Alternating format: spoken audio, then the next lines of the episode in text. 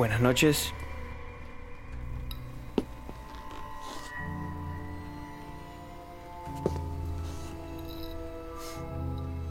Sí. Adelante, joven. Tome asiento, por favor. Gracias, gracias. No, no, no me quedaré mucho tiempo. Solo estoy de paso. Busco un presente para un viejo amigo.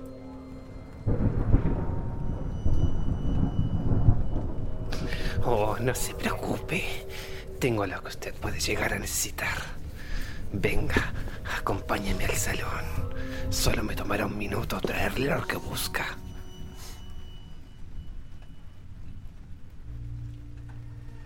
Bienvenido al Bazar de los Tormentos.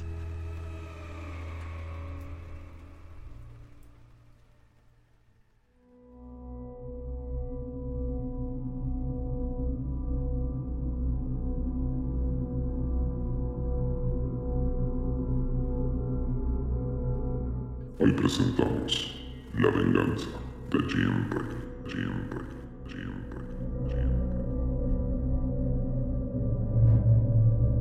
Hacía 40 años que Rox trabajaba duramente. Vivía con su padre, el cual tenía un poco de dinero y ahorraba ferozmente lo que ganaba su hijo. 40 años. Y el viejo no quería morirse. Una noche, Rox conoció a una hermosa rubia que podía ser suya por tres chelines. Rox estranguló a su padre y se convirtió en el amante de la rubia. Al cabo de un mes, le quedaban ocho peniques. Entonces, conoció las frías noches de Whitechapel y el húmedo abrazo de la niebla. El cadáver del viejo estaba oculto debajo de las tablas del piso del dormitorio de la casa paterna y Rux, que no tenía bastante ciencia para burlarse de las supersticiones, no se atrevía a entrar en la casa. Una noche en que el frío era más intenso, la niebla más húmeda, entró. La pequeña vivienda estaba tranquila y caliente. Rux se encontró bien en ella, y como en antaño, trabajó duramente. Ya no tenía miedo, porque ahora bebía whisky, y el whisky le infundía mucho valor. Una noche fue despertado por un extraño ruido, el de un dedo repiqueteando en la madera. Nos llamaban a la puerta de la calle, nos llamaban a la puerta del dormitorio. Brooks escuchó atentamente. El ruido resonaba debajo de las tablas del piso. Brooks quedó convencido de que el muerto golpeaba desesperadamente las tablas. En una botella había whisky. Brooks bebió un par de tragos y el ruido cesó. Al menos, él no volvió a oírlo. A la noche siguiente, el dedo volvió a repiquetear. Brooks paseó la botella y le ordenó al muerto de que se estuviera quieto. Al día siguiente, Rox estaba de buen humor. Había adquirido una buena provisión de whisky. Cuando el ruido póstumo turbó el silencio, Rox invitó al muerto a beber con él. El muerto no aceptó la invitación, lo cual no es de extrañar después del trato que le había infligido su hijo. Después, Rox dejó de pensar en el muerto. Sus ideas gravitaban pesadamente entre la botella y el vaso.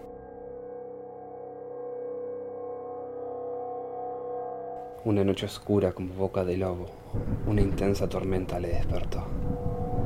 La pequeña vivienda temblaba, como una mendiga bajo un porche, y en la calle los toldos se rompían contra el suelo con un ruido de huesos secos.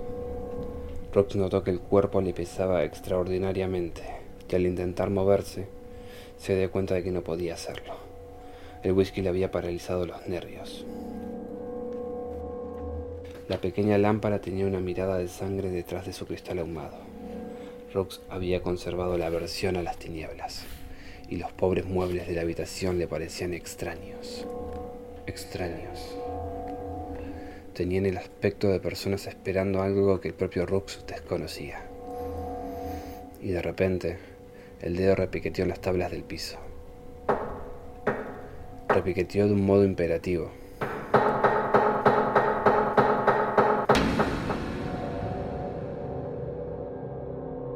Rux sintió que la garganta le abrazaba.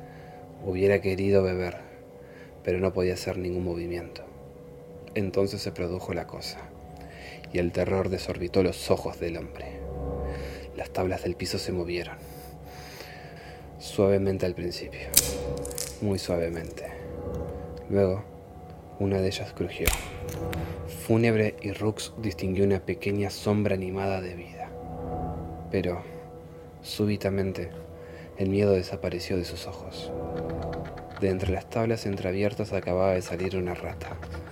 Una gran rata que ahora se arrastraba perezosamente por el piso. Una rata. Una pobre bestezuela le había infundido aquel terror atroz. De buena gana se hubiese echado a reír, pero no podía hacer ningún movimiento. Su rostro permanecía inmóvil como una máscara de piedra. Pero, de nuevo, el terror inundó los ojos del hombre. Lentamente surgían del agujero las ratas, las ratas innumerables, negras y gordas, y sus ojos relucían a la rojiza claridad de la lámpara. Luego, detrás de ellas, salieron otros animales, cucarachas, cien pies y coleópteros de formas desconocidas, cuya existencia era ignorada por Rux. Inundaron la habitación como un agua fangosa, con un silencioso crujir de patas, de pinzas, de mandíbulas y de élitros. En el fondo de la habitación, las ratas estaban reunidas en asamblea y, con un terror indecible, Rux vio sus ojos tristes y humanos clavados en él.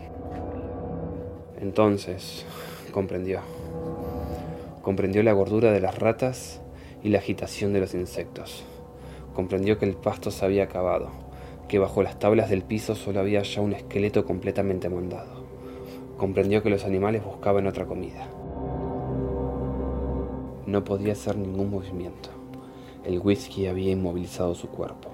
Su única vida estaba en sus ojos. Las ratas avanzaban. Se acercaron a la cama. Subieron trabajosamente a lo largo de las sábanas que colgaban y, respetuosamente, los insectos las siguieron confiados en la hora de los roedores. Y de repente, Rux intuyó la venganza del muerto. Los animales le cubrían, llevando hasta su olfato el horrible hedor de las carnes putrefactas. Aquellos monstruos diminutos habían devorado al muerto. Se habían comido su corazón y su sangre, y con cada partícula de su cadáver habían comido su odio. Su odio por haber sido asesinado, su odio por haber sido desposeído de su dinero bien amado. Aquella noche, cada uno de los animales devolvía su migaja de la inmensa cólera que había engullido.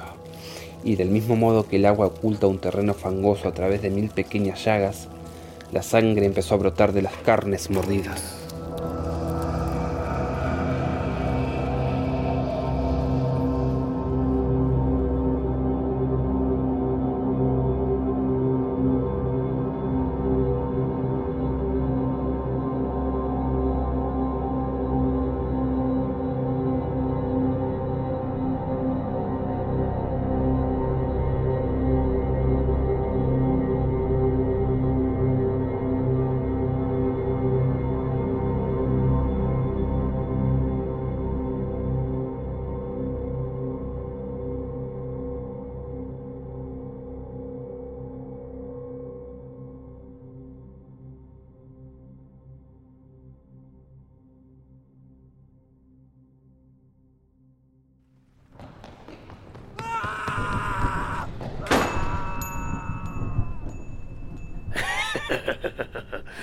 ¿Acaso no es lo que esperaba encontrar? Ah, Plutón. Otro más que se pierde la interminable noche. Ah, claro que sí. Ve por él. No te demores. La noche está empezando a morir.